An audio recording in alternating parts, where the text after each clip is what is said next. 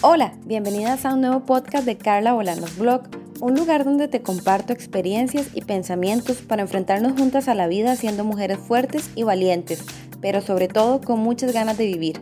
Empecemos. Cuando era niña y jugaba con mis muñecas de Mattel, pensaba en el futuro, en cómo sería ser grande, alta, rubia, con unas tetas gigantes y una buena profesión. Así, igualito que mis Barbies una era ciclista, otra bailarina de ballet, tenía otra que era campista, otra era salvavidas y el resto eran princesas con vestidos bonitos o estaban en vestido de baño. Pero ninguna de las características físicas de la Barbie se cumplieron en mí, tampoco sus profesiones ni su vida resuelta. Como niña latinoamericana que creció en los noventas, fui programada socialmente para ir a la escuela, al colegio, a la universidad, conseguir un trabajo, tener carro, conseguir marido, comprar una casa y ser madre. Pero de niña siempre decía que quería ser fotógrafa, viajar por el mundo y convertirme en bailarina de Michael Jackson. Sin embargo, aunque conscientemente la receta programada no fue el pan diario de cada día, creo que socialmente y subliminalmente ese era el mensaje y hasta cierto punto lo he llevado a cabo paso a paso, incluso en el orden esperado. Por las limitantes económicas de haber nacido en una familia de nivel socioeconómico bajo a medio, la prioridad siempre fueron los estudios, ya que en algún momento ellos serían la llave para un mejor futuro. Mi deseo de tocar piano, aprender a dibujar o ser escritora no fueron habilidades cultivadas en mi niñez, porque todo es dinero y el dinero era para otra cosa. Mi mamá, deseando siempre lo mejor para mí, quería que yo encontrara un trabajo en el gobierno para asegurar el resto de mis días estabilidad laboral y un salario decente. Y a pesar de que por un momento casi lo logré, mi destino me hizo sacada a la fuerza de ese lugar para ponerme en otro que me hizo realmente más feliz. Así que, cuando llegué a los 30, a pesar de que recién tenía un nuevo trabajo, aún no había viajado por el mundo, no me había convertido en fotógrafa y Michael Jackson ya estaba muerto, cambiar de década no me golpeó tanto como lo había visto en otros. El enamoramiento hizo que ese momento frustrante en la vida de muchos no fuera para mí un golpe contra la pared. Había visto a muchos celebrar los 30, pero sintiéndose mal por pensar en que no habían cumplido sus sueños o aún no alcanzaban sus metas. Incluso recuerdo la borrachera que se pegó mi amigo cuando cumplió 25, porque él quería estar casado a esa edad y aún no encontraba la persona adecuada.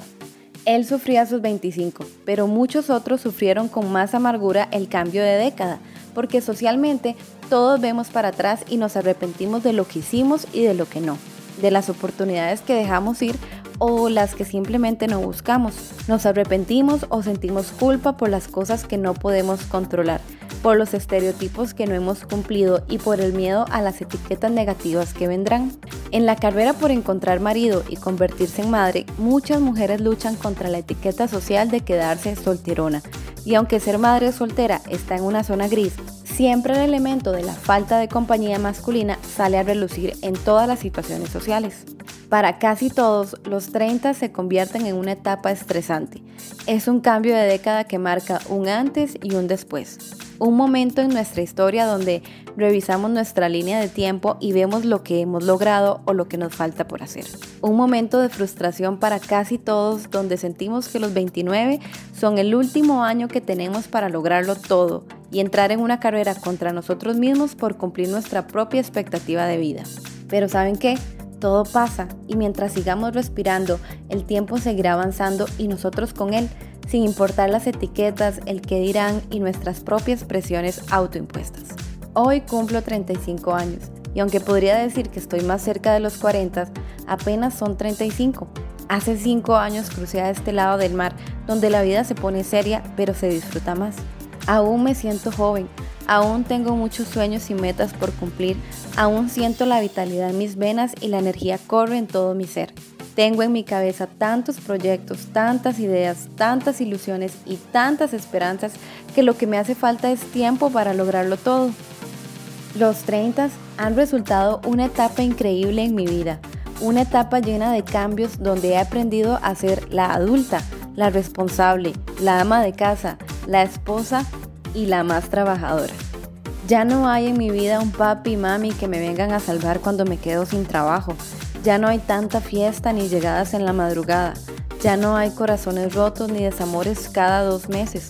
Ya no hay resacas interminables. Y a veces ni siquiera hay un momento para tirarse todo el día en la cama a hacer nada.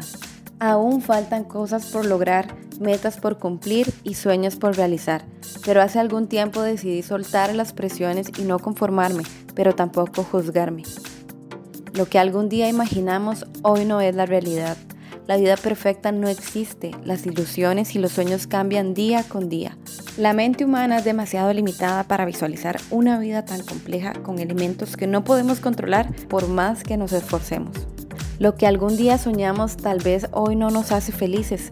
El plan, las metas y los caminos cambiaron y está bien. Con el hoy construimos el mañana y del ayer aprendemos, pero también nos hacemos responsables de las consecuencias agradables y las no tanto. Todo nos enseña y todo es aprendizaje.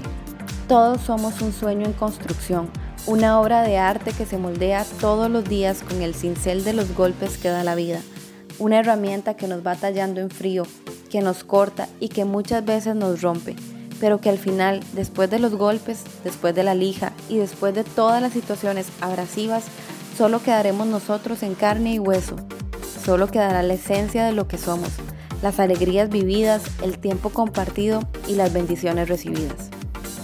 No importa si estás entrando a los 30, a los 40 o pasar de los 50, la vida siempre es hoy y hoy siempre es una oportunidad para vivirla. Si te ha gustado este podcast, te sentiste identificada o crees que puede ayudarle a alguien más, no dudes en suscribirte, darle like y compartirlo. Seguime en Facebook, Instagram y YouTube como Carla Bolanos Blog para que puedas ver mi día a día y todo lo que comparto sobre mujer y estilo de vida. Gracias y nos escuchamos la otra semana. Un abrazo.